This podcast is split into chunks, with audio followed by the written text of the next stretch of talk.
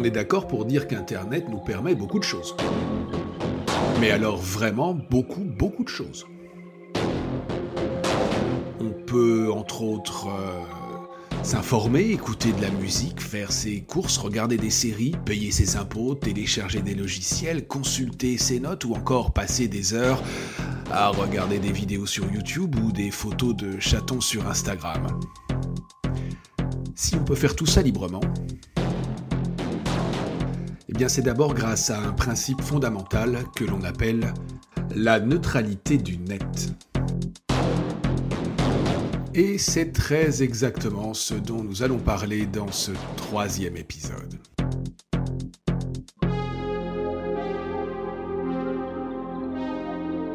Alors avant d'expliquer ce qu'est ce concept et de détailler les critères qui font qu'Internet est et doit rester neutre, avant également de comprendre pourquoi et par qui cette neutralité fondamentale est aujourd'hui menacée, on va jeter un petit coup d'œil dans le rétro histoire de replacer ce concept dans le temps. On l'a vu dans les premiers épisodes, depuis les origines, Internet est un réseau ouvert et décentralisé. Cela signifie notamment qu'il continue de se développer comme un bien commun au service de l'humanité. Ok, alors dit comme ça, c'est un peu solennel, mais cette notion de bien commun est absolument capitale pour mesurer les enjeux et les dangers qui aujourd'hui guettent Internet.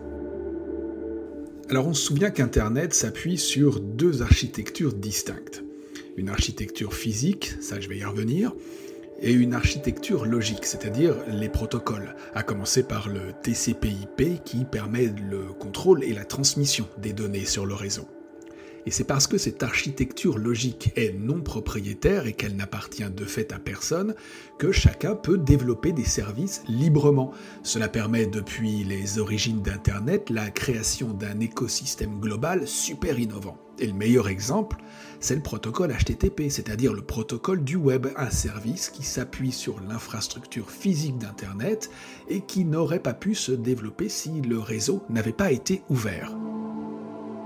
Or, comme je vous le disais, Internet repose également sur une architecture physique, c'est-à-dire le réseau en tant que tel qui peut être filaire, les câbles, la fibre optique, les liaisons téléphoniques ou hertzien, le Wi-Fi, la 4G et désormais la 5G, etc. Historiquement, le réseau physique est la propriété des opérateurs de télécom. En France, on citera Orange, Free, SFR ou encore Bouygues. Aux États-Unis, où le marché est beaucoup plus compétitif et agressif, on citera AT&T, Verizon ou encore Comcast. On a donc deux philosophies différentes et qui s'opposent malgré leur obligatoire compatibilité puisque Internet a besoin du matériel comme des logiciels, des opérateurs de télécom qui fournissent les tuyaux comme des inventeurs géniaux qui créent des services pour tout le monde. Et il faut bien comprendre cette opposition dès lors qu'on aborde le concept de neutralité du net. Alors venons-en au fait, qu'est-ce que c'est que cette neutralité du net? En quelques mots, la neutralité du net garantit un accès égalitaire à tous les contenus. Quoi que vous fassiez sur Internet, dans le respect évident des lois, les opérateurs de télécom doivent vous garantir un accès sans discrimination. On peut résumer la neutralité du net à quatre critères que l'on doit à Benjamin Bayard, qui est un des pionniers de l'Internet en France et qui s'exprimait sur le sujet en 2009. Le premier critère, les opérateurs de télécom, donc les propriétaires des tuyaux, doivent me garantir à moi, internaute, un accès à Internet qui ne prend pas en compte la provenance des données ainsi que leur destinataire.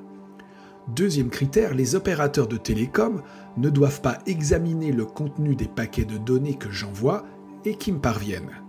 Ils ne doivent pas non plus, troisième critère, altérer le contenu des paquets de données comme par exemple dégrader arbitrairement la qualité d'une vidéo. Enfin, dernier critère, ils ne doivent pas privilégier un protocole de communication.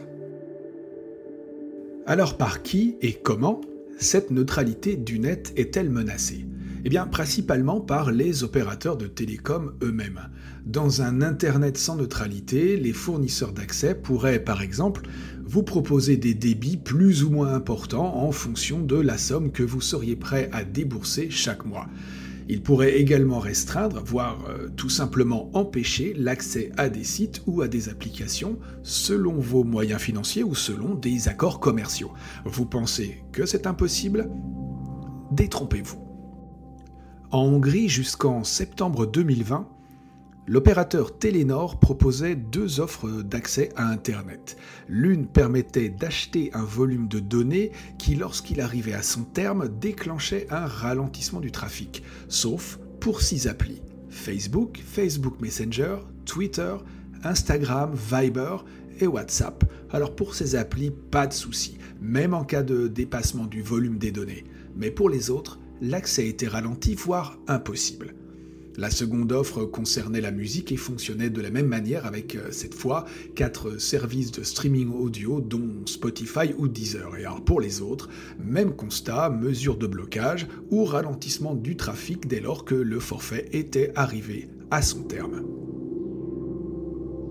Bon, mais c'est pas nouveau tout ça, parce que dans d'autres pays européens, euh, il y a quelques années, des opérateurs de télécom se sont illustrés en proposant des forfaits discriminants, au Portugal par exemple, mais également en France. Mais toutes ces tentatives de tarifs différenciés se sont finalement heurtées à un mur juridique. D'abord, il faut savoir que la neutralité du net est inscrite dans le traité de fonctionnement de l'Union européenne depuis novembre 2015.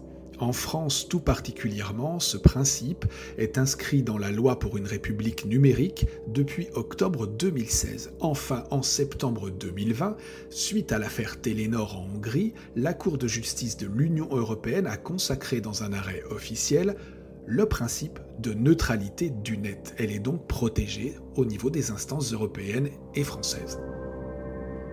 Alors si l'Union européenne protège la neutralité du net, qu'en est-il des États-Unis? Berceau d'Internet. Les grandes entreprises du web, elles, défendent ce concept, notamment parce qu'il protège la liberté d'expression, mais aussi parce qu'il soutient l'innovation et qu'il place toutes ces entreprises à égalité face aux internautes. Mais là encore, c'est pas du tout la même musique chez les câbleaux opérateurs propriétaires des lignes et des câbles. Pourquoi? Tout simplement parce qu'ils trouvent que l'utilisation que les internautes font du web, donc des tuyaux, leur revient trop cher. La vidéo principalement, parce qu'elle est très gourmande en bande passante. Rendez-vous compte, elle représente près de 65% du trafic Internet mondial. On pourrait alors comprendre la position des opérateurs de télécom, car les infrastructures qu'ils mettent en place doivent s'adapter au streaming, surtout avec la multiplication des plateformes et ce coût que doivent supporter les câbles opérateurs implique, selon eux, un ralentissement dans le développement de leur infrastructure. C'est pourquoi les opérateurs de télécom pourraient imposer des tarifs différenciés en fonction de la consommation de bandes passantes par les internautes. C'est comme si votre fournisseur d'accès vous disait Ok, tu veux regarder Netflix toute la journée Alors tu débourses plus que l'internaute qui se contente de récupérer ses mails. Et c'est exactement l'opposé des critères qui définissent la neutralité du net et c'est la source de nombreux débats. Voilà, vous savez tout, ou presque, sur le principe de neutralité du net. On pourrait aller plus loin et se pencher sur les aspects purement politiques qui, eux aussi, menacent la neutralité du réseau dans certains pays, tels que la Chine ou la Russie.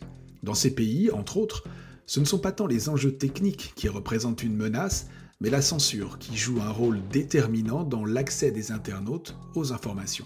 Mais là, on entre dans des débats géopolitiques plutôt que techniques et, ben, on verra ça une autre fois. Allez, merci de votre attention et à bientôt pour un prochain épisode.